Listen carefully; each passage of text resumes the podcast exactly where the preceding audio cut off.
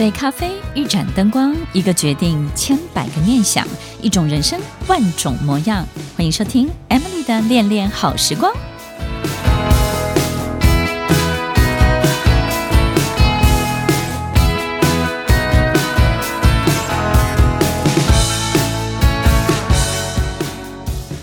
无论会发生什么事，那都是唯一会发生的事。不管事情开始于哪个时刻，都是对的时刻。你可能觉得自己是这个世界上运气最差的人，可是你并不知道的是，该你遇到的你逃不掉，不该你遇到的你怎么也求不来。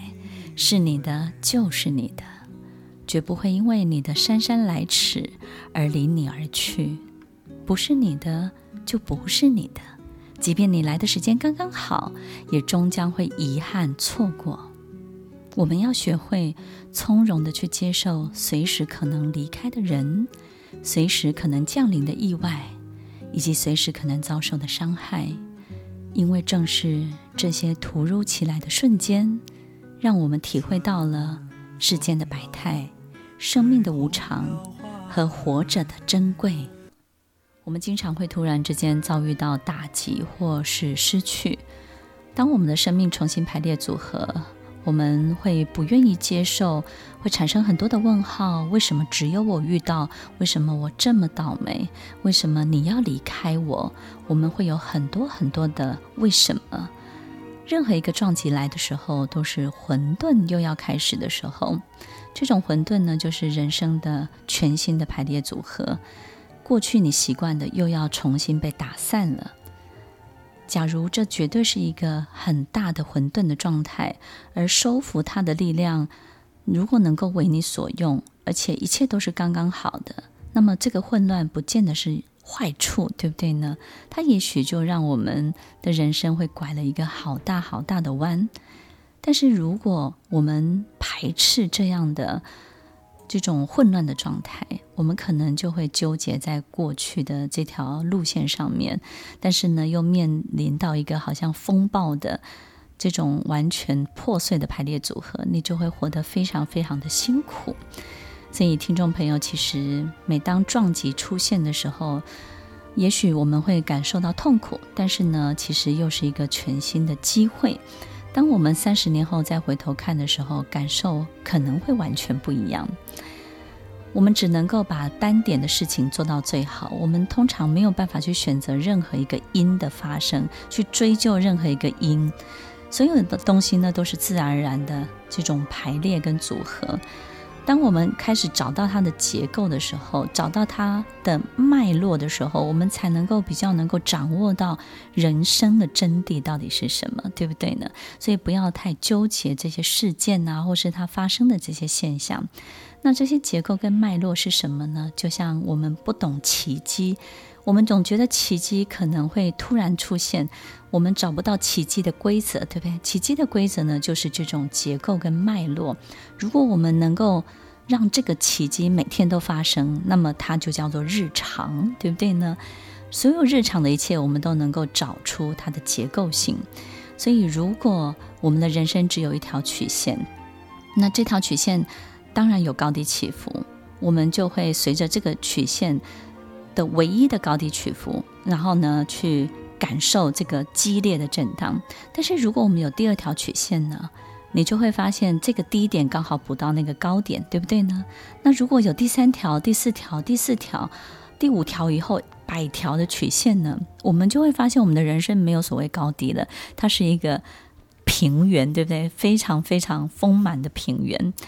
你就会发现，你没有任何的高点或低点，你时时刻刻都是丰盛的，时时刻刻都是美满的。我们抓不准奇迹的游戏规则，到底什么样的状况之下才会出现？如果我们试着去想一下，魔术师，一个魔术师能够把魔术变得很好，我们会觉得非常的赞叹，对不对？于是我们开始去模仿他，我们会觉得魔术师做的这三个动作，我只要做好，我也许就可以做得跟他一样了。那每次呢，这个魔术师展现这几个动作的时候，都非常的完美。于是你也学了这三个动作，学了之后发现漏洞百出，对不对？怎么样都学不好，怎么样都做不对。后来我们才发现，当我们真的成为魔术师的时候，去研究这件事情到底是如何发生的时候，原来魔术师他做了三百个动作、三千个动作，但是他只在你面前展示出来三个动作而已。也就是，其实他把我们所不知道的缝隙都填满了。当所有的缝隙，这件事情可以有的缝隙，可以有的努力，全部都填满了之后，我们会发现，他每一次的展现就像奇迹一样，充满了力量。然后我们会感觉这里面有很多的魔力，对不对呢？所以听众朋友，让奇迹出现，其实很多人会觉得我更努力。可是如果你更努力的第二次一样重复这三个动作，你只是重复了三个动作，然后重复做了一百次，还是你在一次当中呢开始补进去三百个动作？如果这件事情的缝隙你都填满了，甚至可以填到三千个、三万个。你会发现，每一次出手你都会打阵，都会成功。然后下一次你再把它填满到五千个、五万个，你就会发现这一次呢，又相较上次你又翻了好几番。所以，听众朋友，不管是从曲线的概念，或是填缝隙的概念，我们会发现，其实奇迹要出现并不难。这个世界，这个宇宙，太多太多的事情，我们都以为只是这样，只有那样。其实好多好多事情的结构大过我们的想象太多，它紧实的程度超乎我们的意料之外。如果我们要让奇迹天天出现，我们就要把我们热爱的、想要的那件事情尽力的做到最好，并且想尽办法给他最好的服务。服务他，让他也可以服务到更多更多的人，这就是完全不一样的缝隙的概念，把它填满了，奇迹就会出现喽。大家都会说创造未来，有没有可能我们可以改变一个说法，就是不是创造未来，而是让未来出现，让未来可以跑出来，可以展现出来。意思就是说，其实未来早就存在于我们身体之中了。它的逻辑是什么呢？就像一棵苹果树的种子，它种下去的时候，是农夫让它长大的吗？长出来的吗？其实农夫只是灌溉施肥，对不对？给它最好的环境，去催化它、催熟它。其实种子真正的成长的这个 program，这个是它的成长的基因的城市，是在种子里面本来就拥有的。这颗种子未来要长成苹果树的这件事情，其实早就已经存在了，早就决定好了，只是它有没有机会开展出来而已。所以，这颗种子的未来早就在这个种子里面了，这个种子的未来早就已经存在了。我们身体里面的很多的城市，有一个部分叫做基因，另外一个叫做迷因。迷因就是在我们知道的基因之外呢，还有很多我们不知道的生长的城市，它其实是存在着的。在一个家庭当中呢，一开始当然是基因的呈现，对不对？我们很像爸爸妈妈的很多的行为或者是外形，遗传到了我们的父母亲。可是很奇怪，在我们成长过程当中，我们会开始发展出一个爸爸妈妈从来没有出现的，然后呢，父母亲也会觉得很讶异的，从来没有存在过的。他们可能也会很不习惯、很陌生，孩子为什么会是这样？所以有没有可能爸爸妈妈很害羞，但是孩子突然很大方，对不对呢？爸爸妈妈四肢不协调，但是孩子呢，怎么会这么会跳舞？一个很会跳舞的人，天生会跳舞的人，在他还没有学会跳舞之前，他早就会跳舞了，他早就会律动了，他的身体的协调度早就存在了。很会唱歌的人，在他没有学唱歌之前，他早就会唱歌了。对机械很有研究的人，在他没有学会机械之前，在他三四岁的时候，他就开始拆家里的所有的收音机了。这些表现真的只是基因的影响吗？在生理学上的迷因，也就是我们身体里面有没有可能同时存在着我们已知和未知的城市？基因当中可以去推算我们的家族病史，或是家族的性格、遗传性的很多的习惯。那么迷因是什么？我们不知道，但是我们可以确非常非常的确定，这个迷因它是存在的。它只要被开发、被撞击，它就有机会会出现。在很多我们遇到的很多的事情里面，这些都存在着我们不知道的未来。我们要如何把它勾勒出来？有可能。这个迷因要透过一些触媒，对不对呢？开始，我们可能要对某一个事情或某一个图像开始产生一些向往。可能我们会身边出现某一种人，他好像来自未来，对不对？他怎么这么了解我们？知道我们在某一个迷因的呈现上面，可能会有一种很特别的样子出现。那因为我们自己不知道，但是这个人呢，他告诉我们那个样子长什么样子。甚至呢，他做了一些事情，让我们把那个迷因的自己展现出来，好像我进到一个很奇特的未来，我从来没有想象过，也推演推算不出来的未来。所以，听众朋友，也许在我们对某件事情的向往，对某一个陌生的自己的向往，开始可以勾勒出一个图像的时候，我们就会开始去进行这件事情。于是呢，这个奇怪的模仿就开始了。模仿其实是最棒、最棒、最快速的学习能力。一个人被训练是很痛苦的，我们训练别人也很痛苦，对不对？家里的狗狗，我们要训练它是很难的。狗狗与其被训练，它宁可选择去模仿。所以呢，我们要知道我们今天想过什么样的生活，我们就让自己去模仿那种生活。模仿是这个世界上最光速的学习能力。所以，当我们勾勒出了一个这样的很棒的自己的时候，然后呢，产生了这样的一个向往，我们开始找方法，我们开始在研究的过程当中呢，东想一个，西想一个，哎呀，不知不觉它自然就一个一个的跑出来。过去我们都会觉得很多东西可能要通过学才会出得来，其实透过我们对某件事情的渴望，对某件事情这种神般的向往，有没有可能？你要的未来，突然之间就跑出了一个很特别、很特别的神发展呢？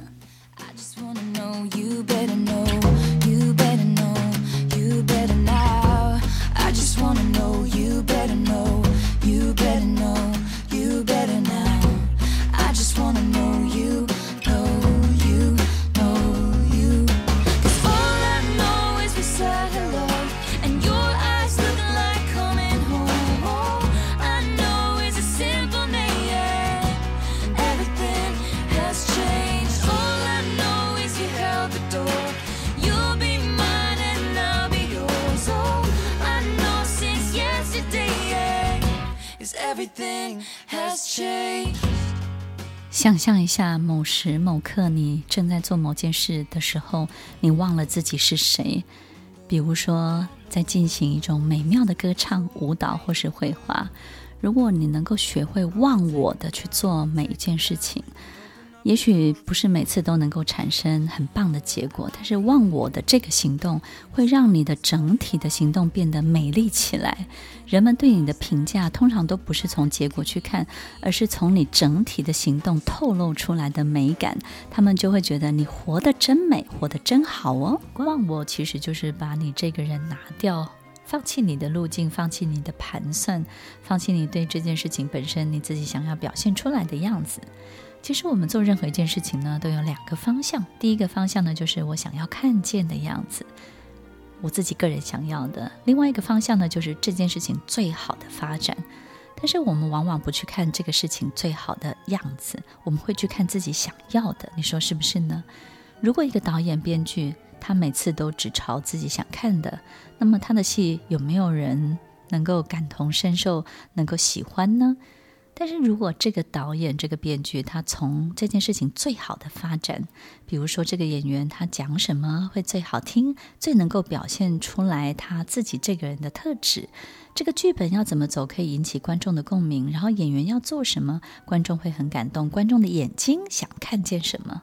假设我们从这个方向去写、去做这件事情，这件事情本身呢，它就是上帝在跳舞喽。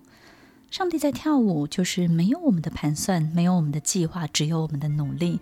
所以很多人都会问我说：“Amy 老师，你怎么准备一件事情呢？”我会说：“我会尽全力的努力，然后加上祷告，因为好多好多的事情。”它的真正的发展都不是在我们所做的一切，但是我们所做的一切都是最基本的。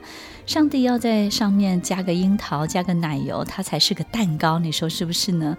否则我们怎么做，它就是一个淀粉，就是一个能够填饱肚子的食物而已。